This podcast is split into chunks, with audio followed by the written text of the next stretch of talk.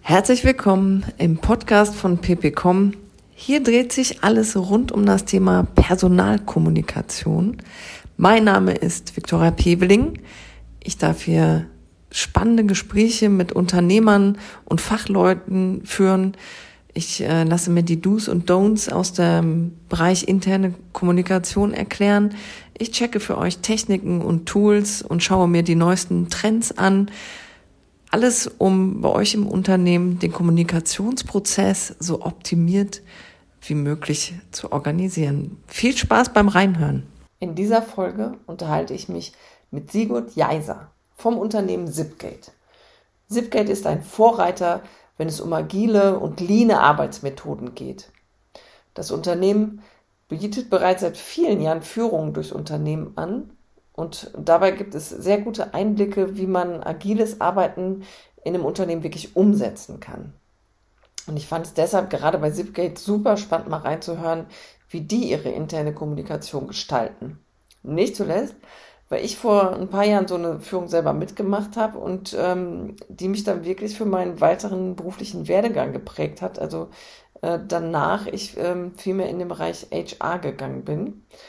Also los geht's wünsche euch viele neue Impulse beim Reinhören. Ja, sehr gut. Herzlich willkommen im Podcast. Ich freue mich sehr, mit dir zu sprechen heute. Ähm, und ich würde sagen, du fängst mal damit an, dass du erzählst ein bisschen was von dir und natürlich auch sehr, sehr gerne von Zipgate, was ihr da so macht. Vielen Dank, danke für die Einladung. Ähm, die, die Zipgate macht Telefonieprodukte für Privatkunden und für Firmenkunden. Im Grunde genommen, und also wir sagen immer für zu Hause, unterwegs und das Büro. Und ähm, wir sind ein reiner Telekommunikationsanbieter und Telefonieanbieter. Also es gibt jetzt kein Internet oder so. Und äh, das machen wir alles gemeinsam in Düsseldorf. Wir sind knapp 300 Leute. Wir waren, bevor die Pandemie losging, 2021, 2020 äh, waren wir 160 und sind jetzt ganz stark erwachsen, dadurch, dass wir ins Homeoffice gegangen sind und der Campus uns nicht mehr limitiert hat. Aber dem Grunde nach sind wir halt eine Entwicklungs- Bude und äh, mit den Produkten kann man telefonieren. Wir wollen, wir überlegen uns immer, wie wir den Kunden das Leben leichter machen können, wie wir durch besondere Services unseren Footprint vergrößern können im Telekommunikationsmarkt und die Dinge anders machen können als andere. Wir überlegen uns häufig, was wir denn gerne hätten und das setzen wir dann um. Und da wir halt so ein großes Backlog hatten mit diesen Dingen, die total spannend und total schön wären, konnten wir dadurch, dass wir viele Leute jetzt eingestellt haben, dann auch eine ganze Menge davon direkt umsetzen. Und äh, ich arbeite jetzt seit Anbeginn bei der Zipgate. Es gab vorher noch eine Firma, die hat Verbraucherportale betrieben, billiger telefonieren.de und sms.de. Und da war ich auch schon dabei, ein paar Jahre lang. Und dann haben wir 2003 uns die Zipgate überlegt und 2004 im Januar sind wir damit gestartet mit 13 Leuten. Alles in Düsseldorf im einem Headquarter. Wir haben uns da auch nie vergrößert. Wir sind in, in Düsseldorf auch geblieben. Wir sind dann zwar von dreimal den Standort gewechselt, das schon, und sind dann da eben gewachsen auf die 160 Leute insgesamt und sind dann ins Homeoffice gegangen 2020.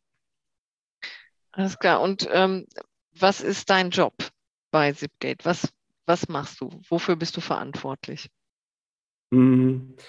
Ich bin Teil der Geschäftsleitung auf der einen Seite und auf der anderen Seite bin ich Product Owner im Bereich Küche, Partys, Veranstaltungen, Sponsorings, also die gesamte physische Erlebbarkeit von Zipgate haben wir das immer genannt. Immer wenn man die Zipgate irgendwo physisch erleben kann, dann äh, ist eins meiner Teams da mit drin oder mehrere Teams oder wie auch immer. Das sind ja natürlich nicht meine Teams. Ne? Ich bin nur der PO in dem Team.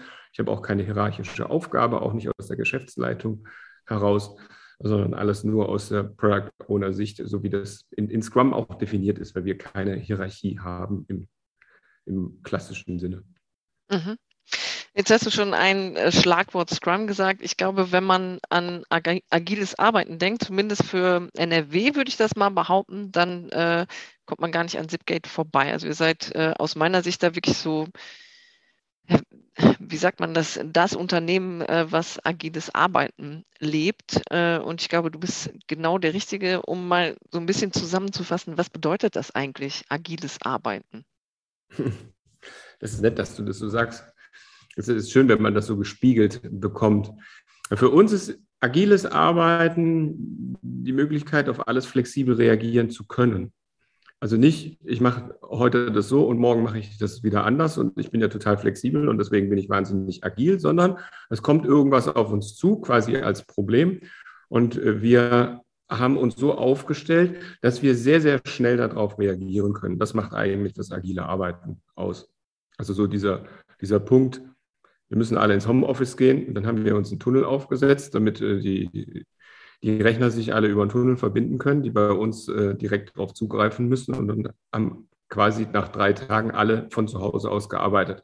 Und das ist halt so eine bestimmte Flexibilität, die äh, dadurch ist, dass wir uns alle mobile Rechner zum Beispiel besorgt haben, vorher uns aufgestellt haben, dass wir nicht von anderen abhängig sind, dass wir alles in-house machen, dass wir dass wir die Entscheidungen innerhalb der Teams treffen können und äh, auch nicht auf Abteilungen warten müssen, mit denen man sich dann verabredet. Wir haben nur cross-funktionale Teams und das macht diese Flexibilität aus und dieses agile Arbeiten. Mhm.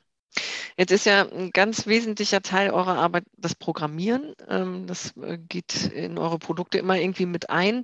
Ähm, ihr macht das aber ja wirklich schon sehr, sehr lange, dieses agile Arbeiten. Würdest du aus deiner Erfahrung sagen, eigentlich ist das was, was man durchaus auch machen kann, wenn man nicht im Programmierbereich ist, sondern wenn man an Fließbänder, also an haptische äh, Gegenstände gebunden ist bei der Arbeit. Denkst du, das kann jeder irgendwie übernehmen?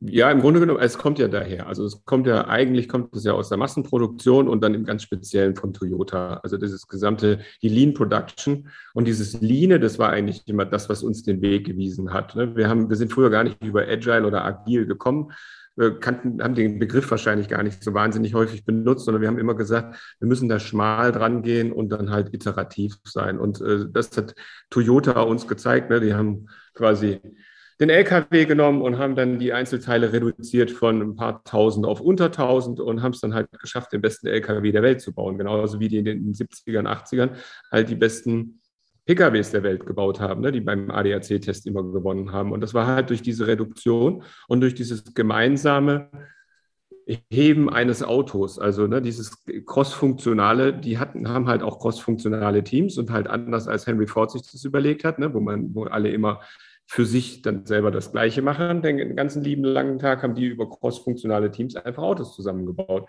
Und äh, wenn irgendwas nicht gut funktioniert hat, haben die den Prozess gestoppt, haben sich, äh, haben sich das angeguckt und äh, versucht rauszubekommen, woran es liegt, haben das dann eliminiert und haben von dort aus wieder weitergemacht.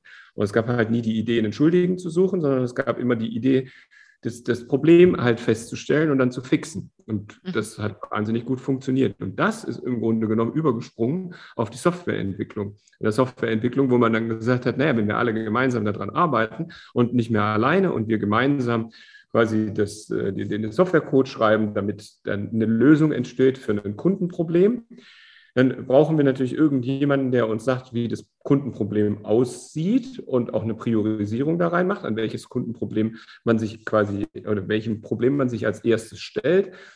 Das ist dann der Product Owner, der die Kundensicht hat. Und, äh, und das Team erarbeitet die Lösung und hat halt immer dieses Problem vor Augen und sagt, okay, das wäre eine Lösung, wie man dieses, diesem Problem begegnen kann. Und die machen das dann bei uns auch als cross-funktionales Team. Das heißt, wir warten nicht im Team auf andere, also sprich, wir haben äh, die Kundenbetreuung mit drin oder wir haben das UX-Design mit drin in der Softwareentwicklung und das gesamte Team kann halt die komplette Wertschöpfungskette für dieses Produkt oder für das Problem, was gelöst wird, ähm, dann in, also hat das hat die gesamte Wertschöpfungskette in sich selbst, um, um alles zu lösen und das dann halt vorwärts zu bekommen. Und das, also wie gesagt, ne, das kommt komplett aus der Lean Production und lässt sich auch dann übertragen überall hin. Also wir okay. sagen ja, wir haben Scrum in der Küche. Habt ihr das denn von Anfang an so gemacht? Also war das mit der äh, Gründung 2004 von Zipgate, dass ihr gesagt habt, wir wollen so arbeiten oder habt ihr es erst anders gemacht und dann gab es irgendeinen Anstoß, neu zu denken? Als wir zu, zu 13 waren, ähm, haben wir quasi als großes, als crossfunktionales Team begonnen und, äh, ne, und die Firmengründer haben uns halt quasi gesagt, woran das schlau wäre, jetzt zu arbeiten. Das haben wir dann aber auch alles besprochen und dann haben wir die Lösungen dazu erarbeitet als, als großes Team und das Team ist immer weiter gewachsen. Und dann sind wir umgezogen 2006 und haben uns dann verteilt auf sechs Räume und haben, die waren zwar voll verglast, äh, du kennst die Räume von einer Begehung bei Zipgate. Und ähm, wir haben uns zwar alle gegenseitig gesehen, aber wir haben nicht mehr miteinander gesprochen. Und was da passiert war, ähm, also dieser Kommunikationsbruch, der dadurch da entstanden ist, weil Leute in unterschiedlichen Räumen gesessen haben, dass die Kundenbetreuung, die alleine in einem Raum dann saß, von Kunden erfahren haben, wenn es Änderungen am Produkt gab. Und nicht mehr vorher, weil die waren vorher in der Mitte gesessen von allen, die Programmierer alle außenrum. Und dann haben halt immer alle alles mitbekommen und dann auch besprochen, wie eine gute Lösung aussehen könnte. Und äh, das haben wir halt da separiert in diesem, bei diesem Umzug 2006. Und 2009 haben wir dann irgendwie festgestellt, also irgendwie geht es so nicht weiter und haben dann uns umgeguckt, wie denn das gehen könnte, was man machen könnte. Und dann war halt eine Idee, agile Softwareentwicklung, namentlich Scrum, weil jemand einen Flyer gefunden hat und da standen halt tolle Sachen drauf. Du wirst produktiver, du wirst schneller, du hast glückliche Kunden, du hast glückliche Mitarbeiterinnen, etc. Du hast eben äh, ja gesagt, ich habe eure Büroräume gesehen bei einer Führung. Ähm, ihr macht ganz viel Führung und zeigt ähm, euer Arbeiten. So habe ich es ja auch kennengelernt. Also so bin ich auf die Idee gekommen, äh, mit dir das Interview zu machen. Und ihr habt auch ein äh, sehr großartiges Buch rausgebracht. 24, äh, 24 Work Hacks, glaube ich, ist der Titel, wo ihr quasi auch so ein bisschen erzählt, was ihr so gelernt habt, ähm, auch zum Thema agiles Arbeiten. Das ist ja eigentlich was Besonderes, dass ein Unternehmen äh, das so offensiv zeigt, die Arbeitsstrukturen. Das, also ich zumindest kenne kein Unternehmen, was das so macht. Wie kam es zu der Idee, das so zu zeigen? Naja, wir haben ganz viel von anderen Firmen auch gelernt. Also wir haben ganz viel gesehen, wir haben uns inspirieren lassen, wir haben Abendveranstaltungen gemacht und Leute dann zu uns eingeladen, die uns erzählt haben, wie das geht und unserem äh, Publikum äh, erzählt haben, wie, wie denn bestimmte Tätigkeiten gehen, wie agiles Arbeiten gehen oder geht oder, oder ne, sich Lean aufzustellen etc. Und, ähm, und wir haben halt gesagt, eigentlich müssen wir das teilen, was wir alles gelernt haben, weil es ist halt, also es ist halt einfach so wertvoll für uns gewesen und deswegen hatten wir das auch, dieses 24 Workhacks auf die wir gerne schon früher gekommen wären, genannt sogar im Untertitel, mhm, ja, ne, weil wir gesagt genau. haben, das wäre ja irre gewesen, ne? wenn wir das alles 2005 gewusst hätten, dann wären wir halt viel schneller, äh, hätten wir viel schneller bessere Produkte gebaut, ne? weil äh, im Grunde genommen das Ergebnis ist ja bessere Produkte. Ne? Also der Kunde im Mittelpunkt und du arbeitest lean und agil da außen rum und an diesen Problemlösungen und hinterher ist der Kunde glücklicher, weil er eben ein besseres Produkt bekommen hat. Und das haben wir halt gesagt, das müssen wir im Grunde genommen teilen, was wir da alles mhm. gelernt haben. Und dann haben wir natürlich auch noch gesagt, Toyota macht es auch, dann kann es gar nicht so falsch sein, weil die laden mhm. auch ein ah, zum okay, Walk und zum einmal durchlaufen und sich das anzuhören, wie die arbeiten. Es gibt äh, ein Buch, äh, The Machine That Changed the World von Womack, von einem, ich weiß gar nicht, wie er mit Vornamen heißt, das haben wir auch, oder viele von uns haben das gelesen, weil das da halt Aha. auch so steht, wie Toyota da die Welt verändert hat.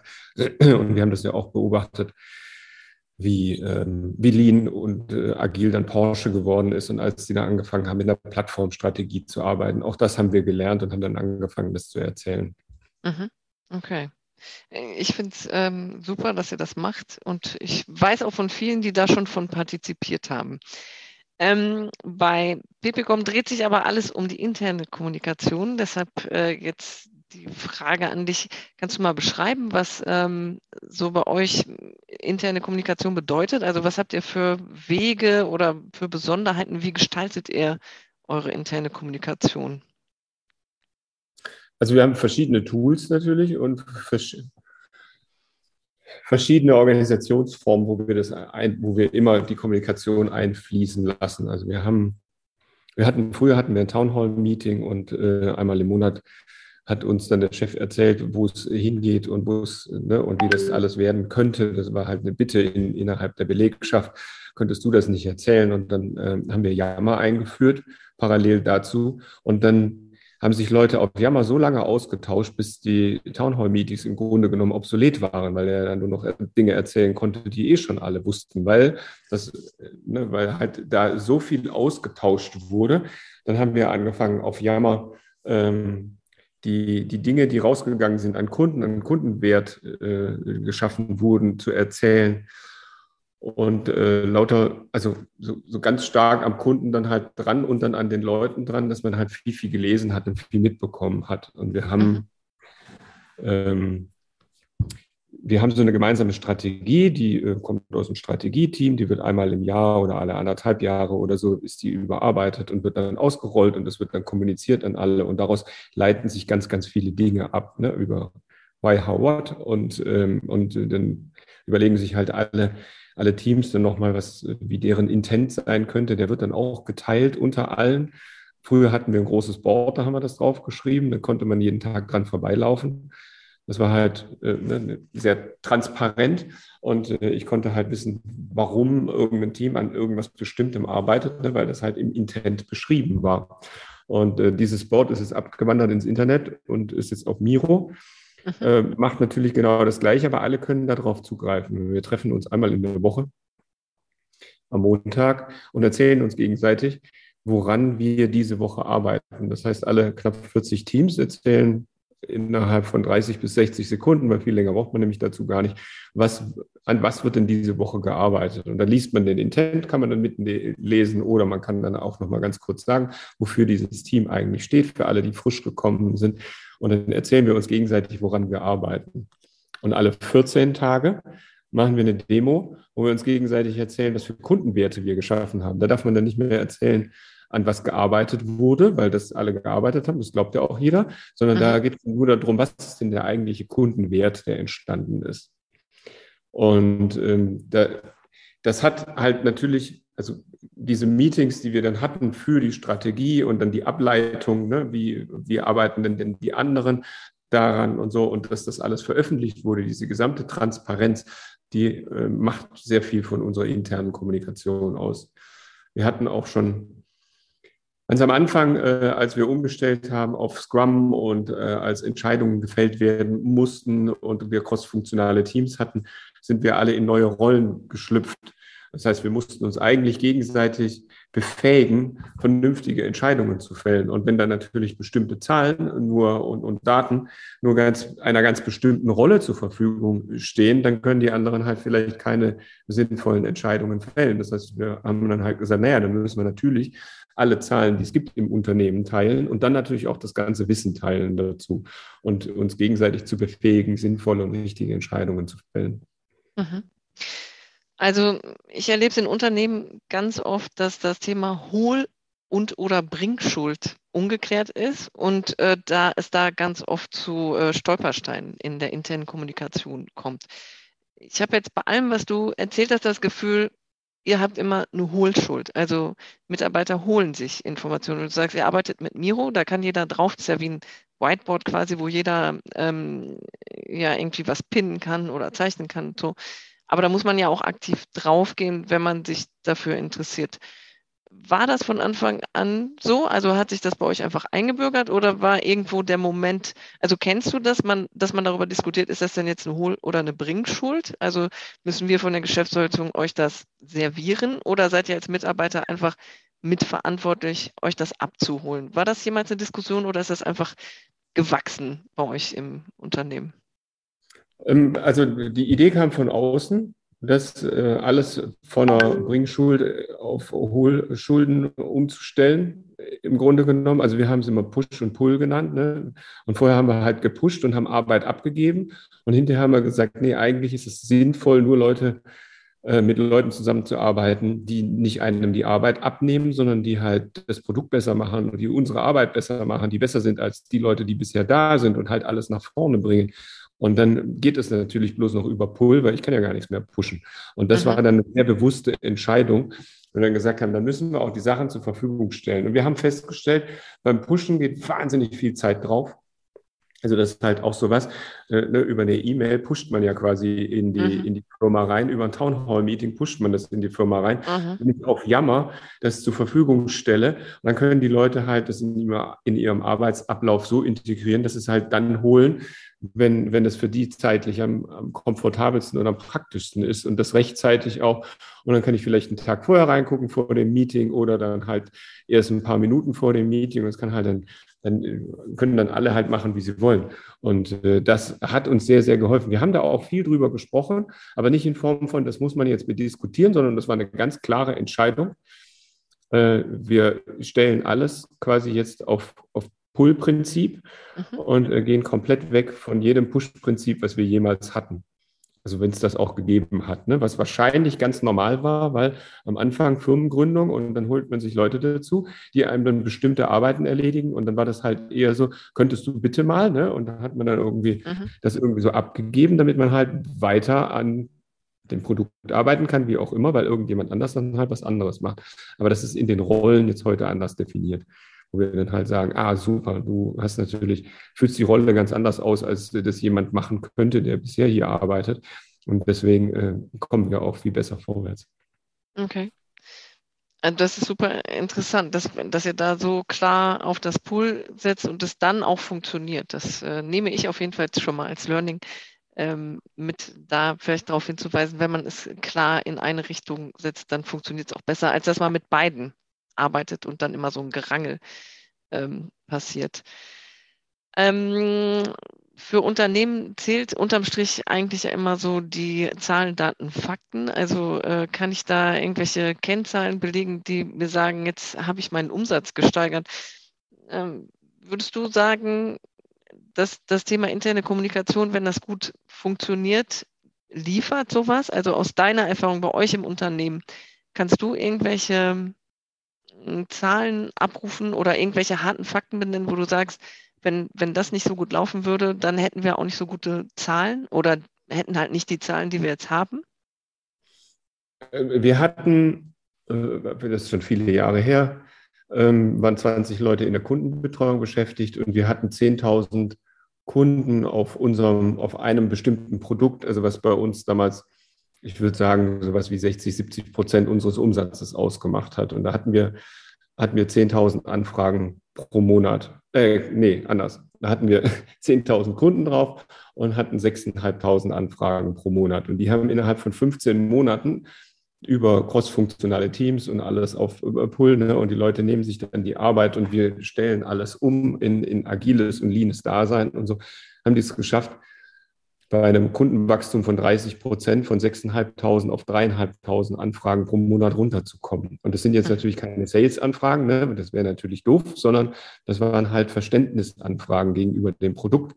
Und im Grunde genommen, also was wir geschafft haben, war das Produkt peu à peu zu verbessern, sodass dann halt weniger Fragen entstehen und, äh, und die, die Kundenanzahl wachsen konnte, ohne dass gleichzeitig die Kundenbetreuung mitwachsen muss.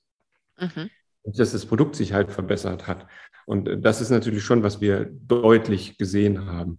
Wir haben dann, wir sehen natürlich dann auch so Sachen, die dann besser funktioniert haben, die monatlich stattfinden, wo wir halt anfangs noch manuell hinterher arbeiten mussten, wie jetzt zum Beispiel Abbuchungen oder so oder äh, ne, bei Kreditkarten, wo wir gesagt haben, hey, 95 Prozent sind glatt durchgelaufen, bei 5 Prozent müssen wir bloß noch nachbessern und das von Hand machen. Und die Dinge sind wir halt alle komplett losgeworden über diese Arbeitsweise und über dieses transparent machen, dass es halt klar ist, ne, wenn du 5 Prozent nachbessern musst, dann scheint der Softwarecode nicht gut genug zu sein. Das merken Kunden natürlich nicht. Also ne, das ist jetzt keine Fragestellung an den Kunden. Die Kunden können auf alle Fälle telefonieren, können Dinge buchen und so weiter und so fort. Und ob wir jetzt einen Tag früher oder später abbuchen, ist dem Kunden auch egal, dem Grunde nach. Ne? Aber, ähm, aber für uns hatte das natürlich einen Unterschied gemacht. Und da haben wir ganz, ganz viel festgestellt, dass wir ähm, durch die Arbeitsweise und durch diese gesamte Umstellung in der Firma halt wahnsinnig viel Zeit sparen ne? und, äh, und auch wahnsinnig viel manuellen Arbeitseinsatz und die, die Automatisierung da immer stärker vorangetrieben haben. Mhm. Okay. Das ist ähm, sehr spannend und ganz andere Sicht, also nicht eine andere Sichtweise, sondern so ein Aspekt, den ich persönlich für mich so noch nie beleuchtet habe. Ähm, Ein weiteres gängiges Thema, Thema interne Kommunikation, wenn es so ein funktionierendes System gibt, also ihr habt ja jetzt so euer eigenes funktionierendes System, ähm, ist eigentlich häufig so, dass beim Onboarding es den neuen Leuten sehr schwer, da, sehr schwer fällt, da reinzukommen, weil ähm, allen ist irgendwie klar, wie der Hase läuft. Nur wenn man neu ist, muss man natürlich erstmal genauer hingucken. Und wenn es nicht so dieses 0815 ist, wie äh, ihr kriegt halt immer eine E-Mail äh, mit neuen Informationen oder es gibt ja den Newsletter oder so, stelle ich es mir als eine noch größere Herausforderung vor für neue Mitarbeiter. Kannst du das so bestätigen, dass ihr die noch anders abholen müsst oder ähm, geht das fließend ineinander über? Sie, sie, gibt es die Probleme bei euch so gar nicht? Nee, also wir haben diese Probleme adressiert. Das kann gut sein, dass es das zwischendurch schon mal gegeben hat. Aber wir haben für alle Leute, die bei uns anfangen, Paten und Patinnen, die sich darum kümmern, dass äh, mhm. Leute äh, ein vernünftiges Onboarding bekommen. Und wir haben halt einen kompletten Prozess dahinter, der dann auch ein Seepferdchen, Zipgate-Seepferdchen macht man da am Anfang in den ersten Wochen und, äh, und durchläuft halt so ganz, ganz bestimmte Punkte und, äh, und guckt sich das dann auch an. Und jetzt ist es, es ist so, dass niemand sich bei uns bewirbt und anfängt zu arbeiten, ohne die Zipgate vorher gekannt zu haben. Also mhm. es ist halt anders als in anderen Unternehmen, muss man sagen. Ne? Wir haben, wir haben sehr offene Türen. Wir hatten äh, vor der Pandemie hatten wir 13.000 Besucher in einem Jahr und davor waren es, glaube ich, zwölf oder elf und davor zehn, als wir gesagt haben, das ist halt total spannend für uns, die Türen aufzumachen, Leuten zu zeigen, wie wir arbeiten, darüber zu erzählen. Das heißt, niemand ist überrascht über die Art und Weise, wie wir arbeiten, wenn, mhm. wenn jemand bei uns frisch anfängt. Sondern das ist halt selbstverständlich und gewollt. Dann haben wir das alles komplett veröffentlicht. Wir sehen natürlich auch oder hören auch von Leuten, die frisch anfangen, dass die auf Instagram und bei uns auf den Webseiten alles durchsuchen und gucken, ist es eine kluge Entscheidung, bei Zipgate anfangen zu arbeiten. Und da haben Aha. wir ja alles so transparent und alles so erzählt, dass, wie gesagt, niemand überrascht ist und auch nicht abgehängt wird. Und wir gehen dann natürlich schon sehr, sehr stark darauf, darauf ein, ähm, die Leute abzuholen und mitzunehmen. Aber das machen wir ja mit uns gegenseitig auch über Daily Stand-ups und die mhm. ganzen Meetings und äh, vor der Pandemie alle zusammen in einem Teamraum. Du bist halt nie alleine in einem Raum. Und mhm. heute bist du vielleicht alleine im Homeoffice, das mag schon sein, aber eigentlich auch gar nicht alleine, weil du bist den ganzen Tag in Google Meet und, äh, und triffst die anderen und besprichst alles. Und äh, niemand programmiert alleine bei uns, ne, sondern das macht man dann immer zu zweit in, in, in einem Pair-Modus. Und das geht bis zu Texte schreiben und UX-Tätigkeiten und, und, und. Das heißt, nie ist jemand irgendwann so ganz alleine und, äh, und könnte dann da verloren gehen. Ansonsten würde das wahrscheinlich im nächsten Stand-up sofort benannt werden als Problem. Jetzt war ich aber vorhin ziemlich alleine und wusste gar nicht mehr so genau weiter. Und deswegen habe ich die letzten zwei Stunden nochmal das Seepferdchen gelesen und mal geguckt. Aber eigentlich konnte ich an meiner Aufgabe nicht arbeiten. Weil mhm. ich muss ja schon belegen, ne? Ich, ja. also was belegen, aber wir haben uns früher vor einem großen Kanban-Board getroffen, was im To-Do, Doing dann ist, ne? Und woran arbeite ich denn jetzt mhm. gerade? Mhm. Also habe ich kurz erzählt, das werde ich heute machen. Und wenn das dann nicht klappt, weil ich das nicht kann, dann habe ich das ja dann kann ich das ja benennen im nächsten Stand-up oder ich kann es im Laufe des Tages benennen. Und das geht jetzt über die Videocalls und im Homeoffice genauso gut. Mhm, okay. Gibt es denn irgendwelche Learnings, wo du sagst, das hat äh, bei uns mal nicht so gut funktioniert, ähm, also Thema interne Kommunikation. Wir haben das mal so und so gemacht und haben festgestellt, nee, das ist eine Sackgasse und haben das komplett wieder abgeschafft, weil es einfach nicht lief. Naja, also alles, was vorher Push war, haben wir ja dann abgeschafft, weil am Anfang hatten wir ja, das noch. Stimmt. Mhm. Das ist äh, quasi komplett weg gewesen. Ähm, wir haben auch festgestellt, in diesen, also in einer großen gemischten Gruppe, nämlich äh, wenn die gesamte SIPGate zusammenkommt, sind halt bestimmte Dinge, die gesagt werden, können äh, Newbies natürlich viel schlechter verstehen oder gar nicht verstehen äh, wenn Oldies sich irgendwelche Witze um die Ohren hauen, wo wir dann festgestellt haben, okay, da müssen wir eigentlich rangehen, ne? das ist ein Problem. Also mhm. klar haben wir einen Jammerkanal, der heißt These Were the Days und dann äh, da wird dann halt Dinge veröffentlicht, sowas, was früher war und irgendwelche Sachen, die halt wahnsinnig komisch waren, kriegst aber eigentlich auch nicht so hin, aber im Grunde genommen müssen wir über Storytelling uns halt gegenseitig helfen, das Richtige zu sagen, damit man die Newbies da nicht verliert, weil eigentlich ist es ja auch unangenehm und doof. Da mussten wir ein paar Mal rangehen und haben dann halt festgestellt, naja, so, so geht es nicht. Ne? Und ganz bestimmte mhm. Narrative dann nochmal aufgerollt, die dann halt auch schwierig sind. Okay, ja, dann seid ihr aber wirklich auch krass reflektiert. Also ich glaube, so ein Faktor, dass man da vielleicht so äh, die Neuen im Unternehmen ein bisschen mit abschreckt, wenn man immer sich irgendwelche internen Witze erzählt. Ich glaube, da gibt es nicht so viele, die da drauf achten. Super. Ähm, bei der Vorbereitung auf unser Gespräch habe ich äh, überlegt, spreche ich Corona überhaupt an? Ist das für so äh, ein digital aufgestelltes Unternehmen überhaupt ein Thema? Jetzt hast du im Gespräch ein paar Mal gesagt, vor Corona, nach Corona. Ähm, würdest du sagen, Corona hat euch verändert? Also ähm, ganz grundsätzlich in irgendeine Richtung oder ist es einfach nur, dass wir sind jetzt halt alle im Homeoffice und mussten so ein paar Sachen umändern, wie wir stehen halt nicht mehr an den, an den Wänden und äh, pinnen da was, sondern sind halt im Miro unterwegs etc. Oder, oder hat es auch was mit euch, mit dem Unternehmen gemacht, wirklich? Äh, ja, also erstmal sind wir ja wahnsinnig gewachsen. Das heißt, wir würden gar nicht mehr alle zusammen reinpassen. Wir haben notgedrungen gelernt, wie Homeoffice funktioniert und dass es halt auch wahnsinnig viele Vorteile hat, weil vorher das war hierarchisch bestimmt, kein Homeoffice, ja, genauso wie eine 40-Stunden-Woche. Wir haben festgestellt, dass uns es den ganzen Tag im Homeoffice zu sein und den ganzen Tag in Videocalls zu sein, ohne Pausen, ohne Unterbrechung, uns wahnsinnig stresst. Und da haben wir natürlich ganz, ganz viel draus gelernt und gesagt, hey, nach 50 Minuten muss immer Pause sein. Mhm. Äh, ansonsten wirst du, also ne, du, es belastet dich so sehr, ähm, dass du halt innerhalb von Monaten halt wirklich ausgelaugt bist. Und das haben mhm. wir festgestellt irgendwann mal im Herbst und Winter 2020 auf 21 und haben dann gesagt, okay, müssen wir uns allen jetzt mal was Gutes tun und sind dann von einem Acht-Stunden-Tag runter auf einen Sechs-Stunden-Tag, also hart gestempelt. Ne? Wir machen das ja mit Stempeluhr. Mhm. Und haben uns dann im, im Januar und Februar dann da ein bisschen erholt sozusagen, weil dann, das war dann halt auch die dunkle Jahreszeit, weil im, im Sommer war das nicht so schlimm. Da bist du halt dann rausgegangen oder bist du in die Firma gefahren. Wir konnten uns zu Retreats treffen. Das haben wir halt gemacht, dass wir uns alle ein, zwei drei Wochen getroffen haben als Team und das Rumsitzen war dann natürlich dann sehr schön im Freien und da kamen dann halt auch wieder diese Kaffeeautomatengespräche auf und so weiter ne? und, mhm. und alles, was, was daraus sich ergibt. Ähm, und da haben wir dann im, im Januar, Februar gesagt, komm, wir gehen runter jetzt auf einen Sechs-Stunden-Tag, um uns zu entlasten. Da war ja dann auch mit Homeschooling und, äh, und Home-Kindergartening, was mhm. die Leute noch stärker belastet hat und so. Und das musste dann halt aber in die ganze Firma umstellen, weil die Kundenbetreuung will ja auch sechs Stunden dann am Tag natürlich arbeiten. Das heißt aber auch, dass andere Leute dann mithelfen und mit in die Kundenbetreuung gehen. Das muss natürlich ein bisschen vorbereitet sein.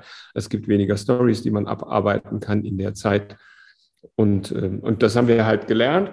Und wir haben dann nachdem wir runtergegangen sind auf sechs Stunden, gelernt, ah, okay, vielleicht muss man gar nicht alle Meetings des Tages mit allen Leuten machen. Vielleicht ist es viel besser, wenn wir kleinere Gruppen machen. Und dann haben sich ganz viele Teams in kleine Fokusgruppen geteilt, haben sich zwar immer wieder ausgetauscht als große Gruppe oder als, groß, als Gesamtteam und gesagt, so, wir arbeiten jetzt daran, aber wir haben jetzt nicht mehr zu sechs oder zu acht über eine Sache ähm, gefachsimpelt, sondern halt vielleicht bloß noch zu dritt oder zu zweit oder so. Und dann hast du halt drei Sachen parallel machen können, was ja nicht gewollt ist, ne? also drei Sachen parallel machen. Du willst immer eine Sache anfangen, fertig bringen und, äh, und dann die nächste Sache erst wieder anfangen, weil ja nur die Dinge, die erledigt sind, halt zählen. Aber wenn du halt in der Fokus, in deinem Fokusarbeit zu zweit oder zu dritt nur eine Sache hast, dann gilt es ja auch wieder und dann kannst du das dann halt fertig machen und kannst dir dann die nächste Sache nehmen. Und das ist was, was wir gelernt haben. Ah, okay, da werden wir ja tatsächlich schneller und wir können viel mehr, wir müssten viel mehr Pausen machen und, und solche Dinge. Das heißt aber eigentlich auch, das hat sich grundlegend geändert in Form von, als wir nach Hause gegangen sind ins Homeoffice. Jetzt mhm. nicht gegenüber der Arbeit vorher, weil vorher hatten wir ja die Pausen, wir sind ja rumgelaufen im Flur, mhm. Leute getroffen. Dann wollten wir diese, diese Kaffeegespräche und diese Zufallsgespräche haben wir über, ähm, ja, über so eine Slack-Funktion der DoNot haben, haben wir dann versucht zu lösen, wo dann Leute ausgelost werden, die sich dann halt für eine halbe Stunde oder für 15 Minuten treffen. Zufällig, ne? jeder, der mhm. sich da äh, eingeklinkt hat und solche Sachen. Wir haben dann Bierspaziergänge gemacht, wo Leute dann unterwegs waren, draußen im Freien, haben sich ein Bierchen mitgenommen und haben dann telefoniert mit anderen um halt auch so ein bisschen Bewegung zu bekommen. Und das haben wir natürlich auch festgestellt, dass wir im Homeoffice viel fauler geworden sind. Also mhm. sind halt viel weniger unterwegs gewesen, ne, als jetzt ja. in der Firma. Die ist ja relativ groß, sogar die Firma mit 3000 Quadratmetern, da bist du ja schon eher unterwegs, als wenn man sich ansleckt und fragt, können wir uns mal ganz kurz zu einem Meeting treffen. Ne? Dann bist ja. ja einen Klick entfernt. Ja, auf jeden Fall. Da habt ihr einiges gelernt, also gezwungenermaßen, ne, wie wir alle, aber äh, das ist ja schon ziemlich viel dann bei euch passiert durch Corona. Äh, wie ist das denn mit den Führungen? Also äh, wenn keiner im Unternehmen ist, kann ja auch keiner gucken kommen. Äh, aber ich gehe davon aus, dass ihr die weiterhin macht und anbietet. Wie habt ihr das umgesetzt? Also machen wir digital, ne? das heißt, es ist Remote Insights anstatt vor Ort Insights. Ähm, und da erzählen wir dann die, die Geschichte und äh, gehen da auf alle Fragen ein. Und das hat sich auch sehr bewährt. Also die Leute müssen halt nicht mehr bis zu uns kommen. Ist natürlich schade, weil wir können die Company nicht zeigen. Und da, das, da geht natürlich schon auch ein bisschen Feeling verloren für alles. Mhm. Das ist klar. Aber du kannst auch über den Bildschirm halt ganz, ganz viel transportieren. In, in, ne, wir sind sehr authentisch in dem, was wir erzählen, weil wir haben das ja nicht gelernt, sondern wir haben das ja gemacht und gelebt. Also wir leben mhm. das ja, worüber wir sprechen. Und das heißt, ja. wir haben uns halt auch schon irrsinnig viele Fragen gestellt in den letzten zwölf Jahren, seitdem wir äh, so arbeiten, wie wir arbeiten und können deswegen natürlich auch ganz, ganz viele Fragen für uns beantworten. Wir sagen ja nicht, wie andere Leute arbeiten sollen, sondern wir sagen ja nur, so haben wir das für uns gelöst. Und das können wir halt, wie gesagt, sehr authentisch erzählen und das kommt auch okay gut rüber am, am Bildschirm. Okay. Ja, also kann ich jedem äh, Zuhörer nur empfehlen, wer noch nicht bei Zipgate war, ob jetzt remote oder live, äh, das auf jeden Fall mal zu machen. Ähm, ich bin durch mit meinen Fragen. Hast du noch irgendwas, wo du sagst, das fände ich noch wichtig zu dem Thema zu sagen? Wir haben für die interne Kommunikation ähm, irgendwann mal unsere DNA bestimmt, unsere Zipgate-DNA. Mhm. Und haben uns halt überlegt, wer oder was ist denn die Zipgate, ne? wie tritt die Zipgate auf, was ist typisch für die Zipgate, wenn ich Zipgate am Samstagmorgen auf der Straße treffe, wie, wer, also wer steht mir denn da gegenüber? Und ähm, das ist die Brand Personality. Und dazu haben wir das, das haben wir gemeinsam mit vielen Leuten entwickelt. Wir haben das erst alles Mögliche aufgeschrieben, was wir glauben, was die Zipgate ist, und haben das dann insgesamt verdichtet auf vier einzelne Punkte und haben das auf ein großes Plakat, die Brand Personality, haben wir das abgebildet und haben das dann überall aufgehängt in der gesamten Company. Und wenn jetzt halt Leute vorbeikommen oder ne, jemand Neues oder jemand will sich bewerben oder so und steht vor der Brand Personality und da steht halt drauf, wir sind stylisch und geeky, wir sind äh, ehrlich äh, und transparent, wir, also wir sind fair, wir sind, also da sind halt so ein paar Dinge drauf, die uns ausmachen, die für mhm. uns wahnsinnig wichtig sind und wo wir uns auch an die, an die eigene Nase dann packen, ne, wenn wir irgendwas gemacht haben, entschieden haben äh, oder irgendein bestimmtes Auftreten oder wie auch immer. Und dann stellen wir uns vor unsere Brand Personality und vor unser Plakat und sagen, ist das denn eigentlich in diesem Sinne oder müsste man das anders machen?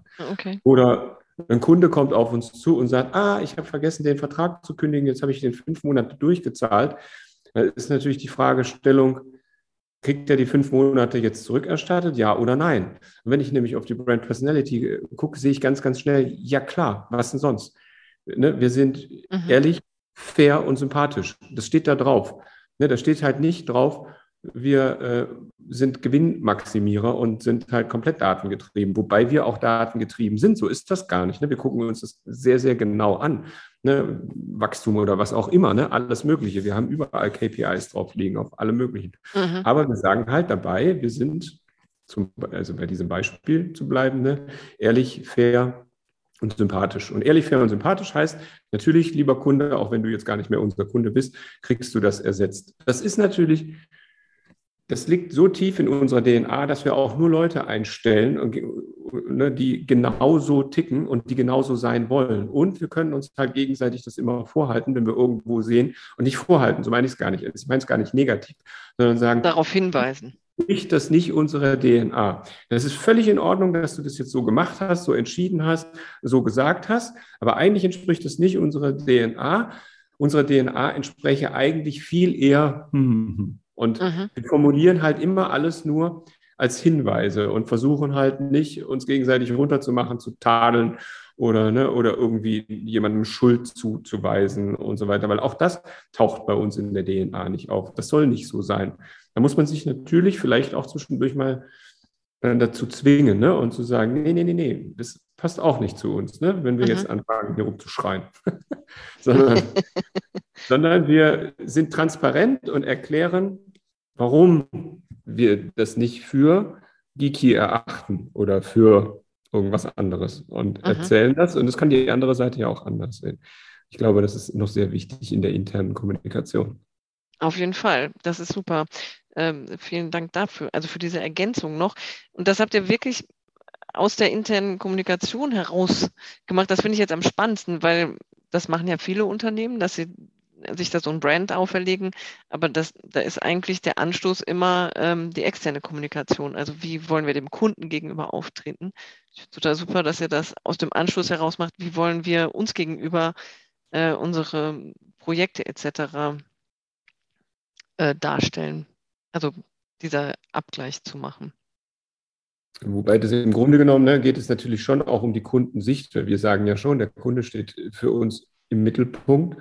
Ja. Und äh, das ist dann natürlich schon die Art und Weise, wie wir dem Kunden, also wie wir wollen, dass der Kunde uns sieht. Ne, das mhm. ist uns ja schon total wichtig, weil es auch in uns liegt. Ne? Und gleichzeitig geht es natürlich nur, wenn du intern auch so bist, weil das kann ja gar nicht anders sein, glauben wir, ne? Im, im Grunde genommen. Ne? Also eine, eine Schulung, die bei uns sehr viele Leute besucht haben, war die gewaltfreie Kommunikation, die GFK äh, in der ja, also so quasi als Maxime steht, dass jede Entscheidung von allen Leuten immer nur zum Wohle des Ergebnisses gefällt wurden und nicht um irgendjemand anderen zu ärgern oder zu nerven oder äh, irgendwas anderes Negatives, sondern eigentlich immer nur was Positives sein will. Ne? Weil jemand, jemand hat das entschieden, weil die Person geglaubt hat, das ist das Beste, wie ich das entscheiden kann. Selbst wenn das jetzt gerade gar nicht so aussieht und negative Auswirkungen hat. Aber das ist halt der Trick an der gewaltfreien Kommunikation, dass man sich dann da nicht gegenseitig maßregelt und dann sagt, das kann ja so gar nicht sein, sondern dass man davon ausgeht, aha, die Person meint, das ist das Allerbeste, wie äh, es hätte entschieden werden können. Da müssen wir eigentlich mal gemeinsam drüber sprechen, ob das auch wirklich so ist, weil vielleicht irre ich mich ja sogar. Oder was mhm. heißt sogar, ne? Vielleicht irre ich mich. Und da passiert dann sehr, sehr viel. Ja, aber genau das, was du gerade gesagt hast, dass ähm, für euch wichtig ist, wie der Kunde euch sieht und das mit dem übereinstimmen muss, wie ihr euch selber seht. Äh, also das ist eigentlich, also es wird immer mehr, aber es ist nicht so häufig, dass das zusammen gesehen wird, äh, dass das, wie man sich selber sieht und wie der Kunde einsieht, deckungsgleich sein sollte. Deswegen fand ich das noch eine super Ergänzung. Okay, ähm, damit sind wir leider schon am Ende. Es war, wie ich erwartet habe, sehr viele interessante und coole Sachen dabei. Ich danke dir sehr für dieses Gespräch und ähm, den Zuhörern wünsche ich noch einen schönen Tag. Ciao. Victoria, vielen Dank für die schönen Fragen.